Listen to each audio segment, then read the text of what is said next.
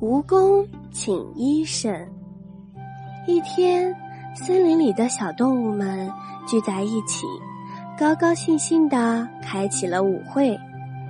他们有的穿着鲜艳的衣服，在嗷嗷的唱歌；有的啊，来回扭动着身体，跳着自己编的舞蹈；有的端着一杯饮料，大口大口的喝着。正在大家玩的高兴的时候啊，突然小蜜蜂捂着肚子在地上打滚。哎呦，我的肚子好疼啊！大家都吓坏了。我看得去请医生。一只年纪很大的光头虫子说：“可是派谁去请医生呢？”小动物们问。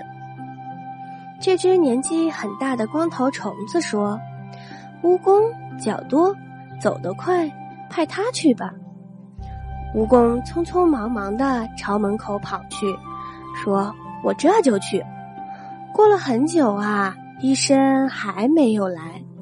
几只虫子急忙跑到门口去看，咦，蜈蚣不是已经回来了吗？你瞧，它正在门口。吭哧吭哧的穿鞋子呢，医生啊，在哪里呀？一只虫子问。蜈蚣抹了抹头上的汗，说：“我连鞋子都还没穿完呢，医生怎么会来呢？”天哪，你还没有出门啊！虫子们大叫了起来。